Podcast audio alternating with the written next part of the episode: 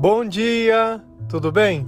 A mensagem que Deus colocou para mim hoje, ela diz assim: Quando o mundo tenta nos destruir, é que o poder de Cristo atua em nós. Senhor, tende misericórdia de nós. Perdoa, Pai, todos os nossos pecados, livra-nos de todo o mal, nos afasta de tudo aquilo que não vem de ti.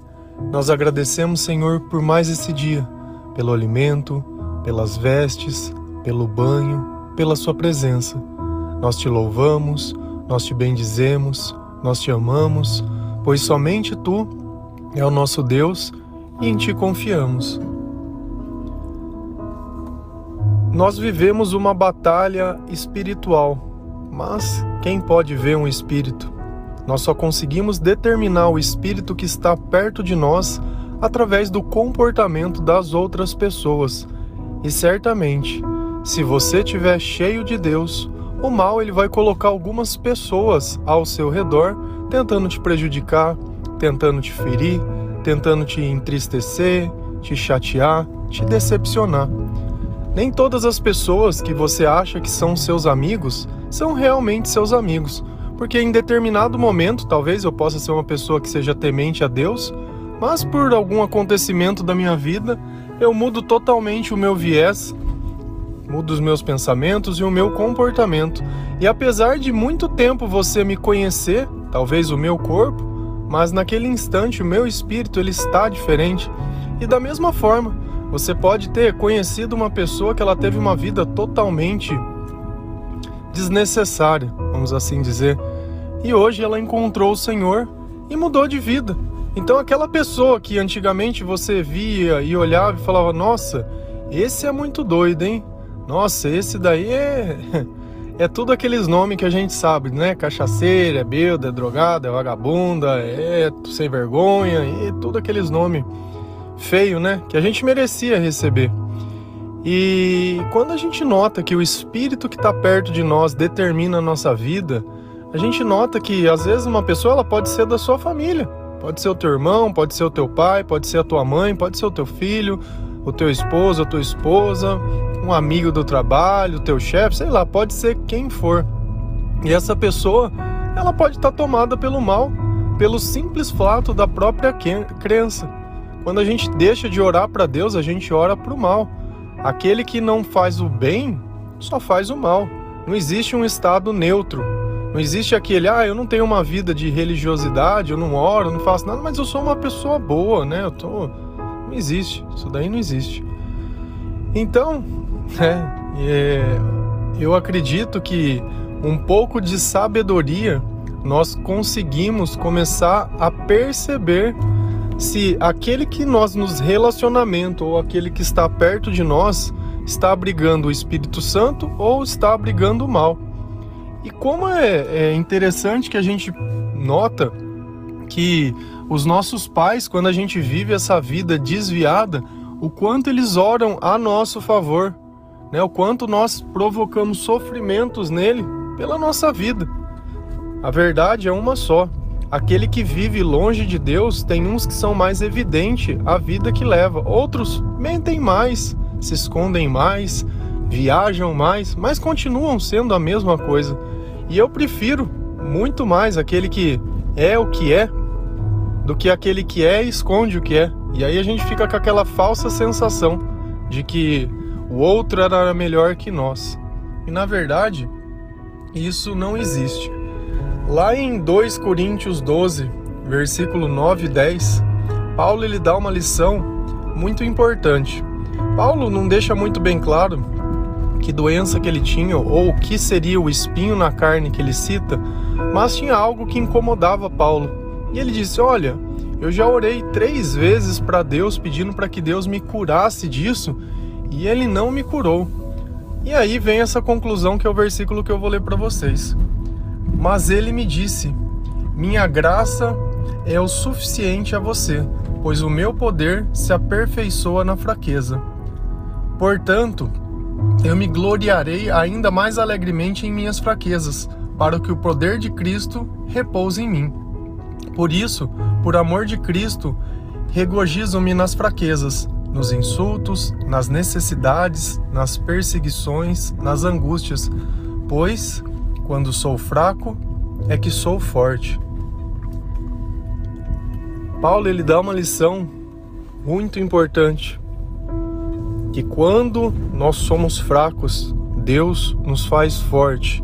Quando nós somos perseguidos, Deus pode melhorar o estado do nosso coração. Quando nós estamos decepcionados, quando nós estamos muitas vezes sem vontade de viver. E a gente começa a notar que Jesus ele é justamente a diferença que nós temos, pois enquanto na fraqueza dos outros seria o fim, na nossa fraqueza é o nosso começo, é da onde vem o nosso poder. Quando Cristo atua em nós, quando nós já não mais conseguimos, é o Senhor que vem e nos ajuda. Porque enquanto no meu entendimento eu simplesmente desejo condenar as pessoas, destruir as pessoas, Deus não. Deus ele vem sobre os meus pensamentos e coloca algo que é muito maior que eu, que é o amor, o perdão, a misericórdia, o arrependimento. A partir do momento que eu começo a ouvir a voz de Deus dentro de mim, uma paz sem tamanho ela começa a habitar também dentro do meu ser.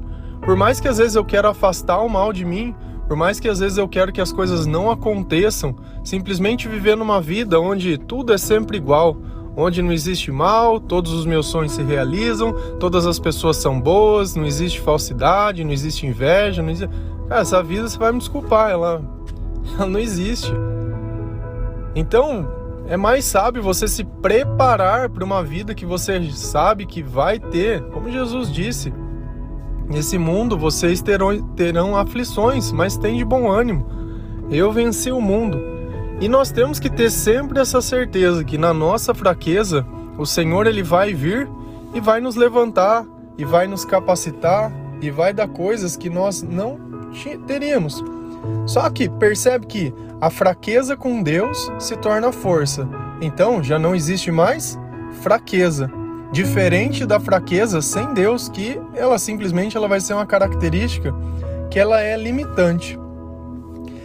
E aí a gente às vezes fica pensando, fala, poxa vida, aquela pessoa ela tem me magoado, ela tem me chateado, é, eu vou falar sobre Deus para ela e ela vai mudar e ela vai. A maior inocência que você tem é achar que você vai evangelizar o diabo tá? Que você vai sentar com o diabo do lado, você vai falar do amor de Deus pro diabo, você vai contar os teus sentimentos pro diabo e que o diabo ele vai te entender e vai mudar a natureza dele. Percebe o tamanho do absurdo?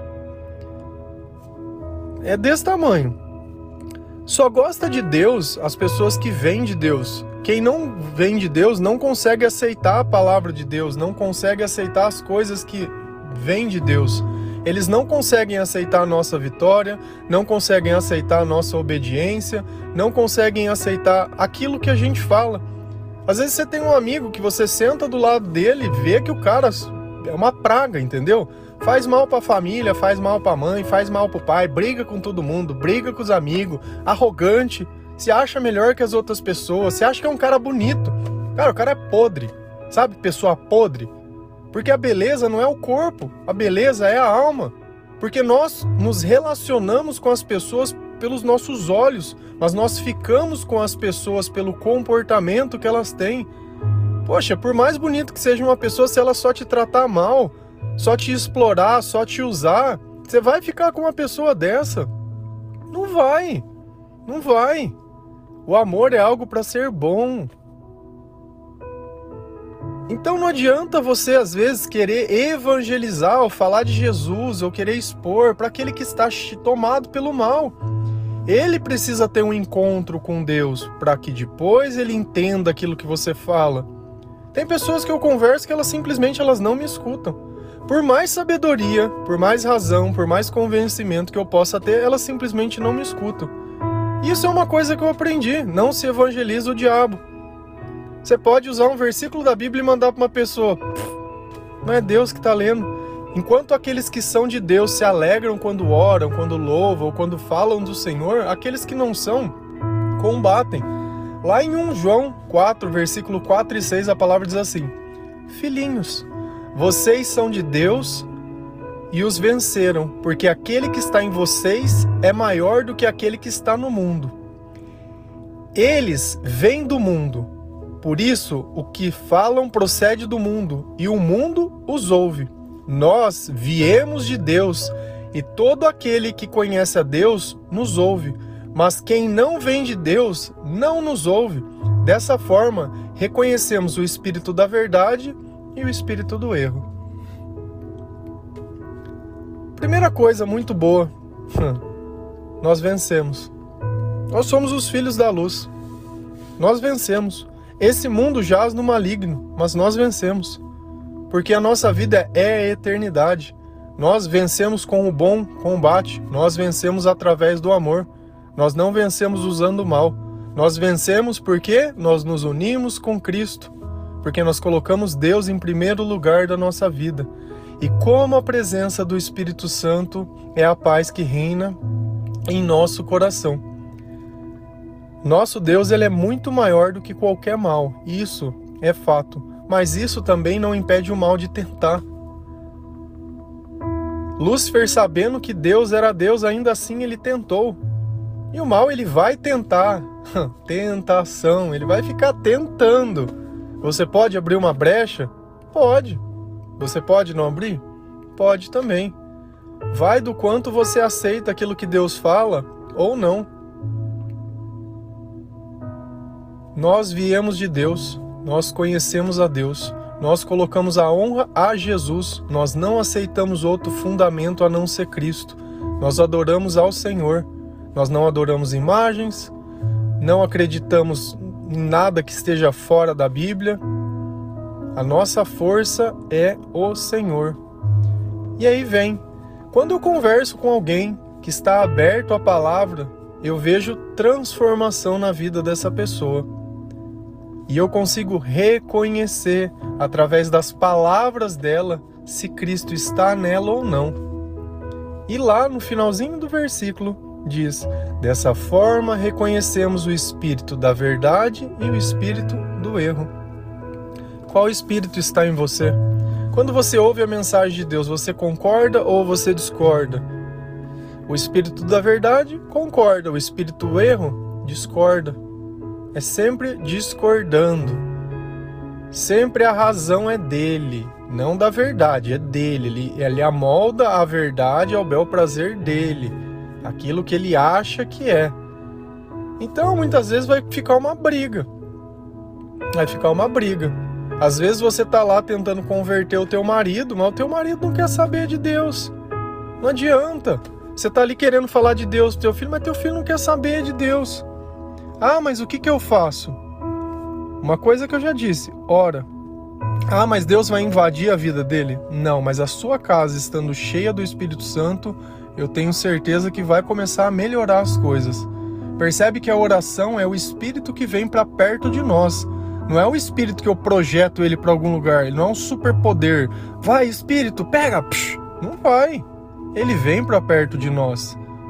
E a minha casa sendo um lugar de oração, aquela pessoa que muitas vezes está com um problema ouvindo um louvor, ouvindo a palavra, ainda que indiretamente, aquilo vem quebrantando o coração. E ela vem aos pouquinhos aceitando e olhando a sua vida Percebendo que você parou de confrontar, de brigar, de questionar, já abre mão. O que, que você quer? Ah, tô, pode levar, vai, leva. Leva, vai, eu não vou ficar discutindo com você. Aprende a ficar em silêncio. E aí a gente começa a olhar que a relação que um homem, uma mulher ou uma família tem que ter, primeiro tem que começar em Deus. Se não tiver Cristo em todo mundo, o mal ele vai usar de um. Vir lá, pegar e vai pinçar a tua paz daquele dia. E é nas pequenas coisas, é numa roupa que você larga ela no lugar, é numa pia, é numa conta, é na. Cara, ele vai arrumar problema na cama que você não arrumou se for preciso, na toalha que não ficou dobrada, numa meia. Ah, cara, é aquela velha discussão, é aquela coisa chata. É aquela coisa que muitas vezes não dá nem vontade de voltar para casa para ouvir a pessoa piando na tua orelha. E Deus ele fala muito em provérbios sobre isso. Sobre nós comermos, é melhor comer um pão seco né, em paz do que ir numa casa que tem um banquete, mas só tem briga. Quem que leva a briga para dentro da tua casa? Poxa, a gente já sai para trabalhar, já aguenta tanta coisa fora. Ainda volta para casa e tá uma pessoa lá te esperando. Para isso, não dá. Não é à toa, sabe? Não é à toa que um relacionamento sem Deus não é relacionamento. A gente não pode se amar.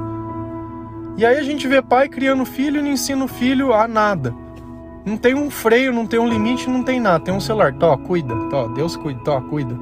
Quem vai cuidar? É o mundo. É os Felipe Neto, né? Eu não sei o nome desses. Cara, é Anitta. Ai que beleza. Vai lá, liberação de droga, é coisa. Ah, é, se é isso que você quer? Então, já que a gente vai defender coisas porque dá um dinheiro, vamos defender a prostituição. Vamos pôr a tua mãe e o teu pai para se prostituir. O que, que você acha? Vamos pôr? Não é digno teu avô, tua avó, ser ladrão, ser bandido? Será que não existe outras formas? Será que essa é a bênção que Deus quer para nossa vida? Será que é justamente isso? É defender o errado? É defendendo o errado? Eu tenho que olhar na Bíblia o que é certo e eu tenho que me alegrar com aquilo que é certo. Não com o que eu acho. O que eu acho pouco importa. Sinceramente, o que eu acho pouco importa. O que você faz com a sua vida, o que você faz com a sua sexualidade, o que você faz com o seu caráter, só diz respeito a você. Só que depois, se o diabo te usar para fazer mal, fofoca, intriga, te destruir, Sabe? Você entrar num lugar, uma pessoa fala, ixi, essa é fofoqueira. Nossa, essa daí. Não... Cara, é você. O honrar pai e mãe é teu. Se você mente melhor que os outros, se os outros não sabem o que você faz, sabe? É teu. A questão toda é uma só. Jesus, ele sabe de todas as coisas. Sabe quem você é, sabe do teu potencial. Talvez você desconheça, por isso que você aceita por migalhas, né, pelo caminho mais fácil se vender a isso. Mas a partir do momento que você aceitar essa nova vida, sabe, começar a se arrepender, pensar ainda que no começo passe uma dificuldade, sabe, ainda que no começo você se sinta fraco, ainda que no começo tudo pareça que não vai dar, sabe, tranquilo, que é nesse momento que Jesus ele vai começar a atuar na tua vida.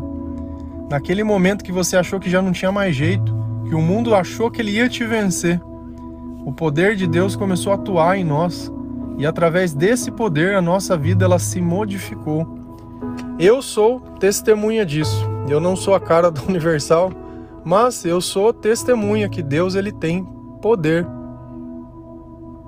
Curioso, né? Por que, que não fala eu sou a cara de Cristo? Coloca-se a igreja maior que o Criador. Onde...